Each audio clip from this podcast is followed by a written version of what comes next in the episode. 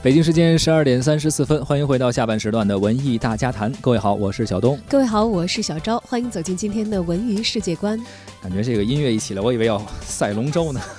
其实是有怪兽，快了，也到这个 赛龙舟的时候了。怪兽在哪儿呢？在呃今天上映的电影里，我们将会向您推荐两部电影，也算是端午小长假的一个电影的一个福利啊。呃，电影《侏罗纪公园二》还有《泄密者》今天同时上映了。《侏罗纪公园》啊，《侏罗纪世纪二》啊，《侏罗纪世界二》。呃，之前可能大家都最早的时候应该是九九几年吧，当时我们看的是《侏罗侏罗纪公园》，然后后来前两年呢是《侏罗纪世界一》，而最近呢备受关注的好莱坞大片《侏罗纪世界二》将于今年以 3D 和 IMAX 3D 等版本啊在内地上映，提前北美一周在中国上映，显然是对中国这个票仓予以了非常大的希望。呃，而原定于六月二十二号上映的《泄密者》呢，也是选择提前一周上映，与。《侏罗纪世界二》正面 PK，大家可能是看中这个端午小长假了啊。对，大伙儿都有功夫，可以安排足够长的时间走进影院，好好看一部电影了。是。文艺之声的福利大家也别忘了，如果你们不想花这个电影票钱，也可以继续报名啊。我们还有不多的机会。六月十七号周日的十三点，会在卢米埃北京龙湖 IMAX 影城，文艺之声观影团邀请大家观看《侏罗纪世界二》，免费包场啊。呃，如果您想要报名的话，可以发送姓名加电话加上《侏罗纪世界二》到文艺之声的微信公众号参与。报名抢票。哎，说到这个电影啊，真的是，应该是，反正像我们八零后童年的记忆都有。九几年，当时我记得那会儿我们家是有一个叫什么这录像带那机器播放的，好像是放的这个《侏罗纪公园》，当时是啊，那应该是九三年，呃，斯皮尔伯格的一个非常非常有代表性的一个作品，也是开创了侏罗纪系列的这样一个一个开端。而到一五年，就是三年前嘛，当时上映了《侏罗纪世界》，那个时候。呃，我们不用在家里边看录像带了啊，可以直接走进电影院。我还去电影院看了这个电影，确实特效也更加炫了，然后这个情节也非常的紧张和刺激。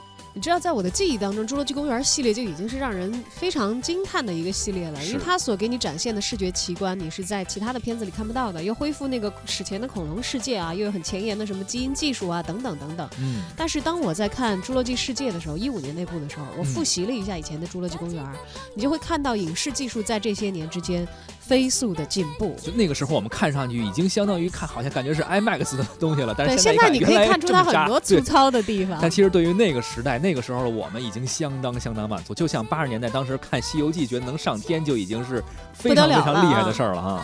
而《侏罗纪世界二》呢，是《侏罗纪世界》的续集，也是《侏罗纪》电影系列的第五部。影片讲述了在侏罗纪世界主题公园以及豪华度假村被失控的恐龙们摧毁四年之后，纳布拉尔岛已经被人类遗弃了。岛上幸存的恐龙们在丛林当中呢自给自足。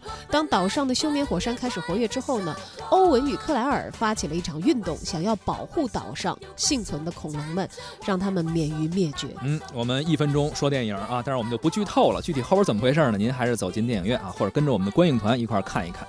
除此之外呢，还要推荐一部电影啊，《泄密者》，也是看中了这个端午的小长假啊。他打出的牌是港片中的港片。这部影片呢，由邱礼涛。执导吴镇宇、张智霖、于诗曼、周秀娜，还有郑则仕、刘浩龙领衔主演。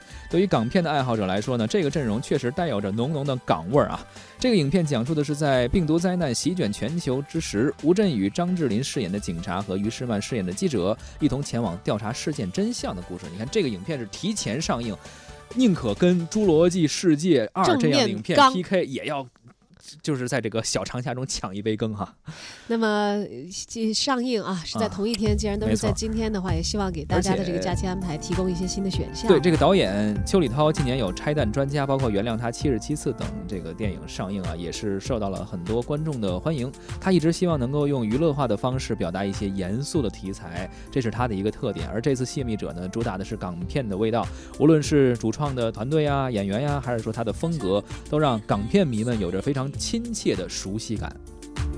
你那边飞机碰巧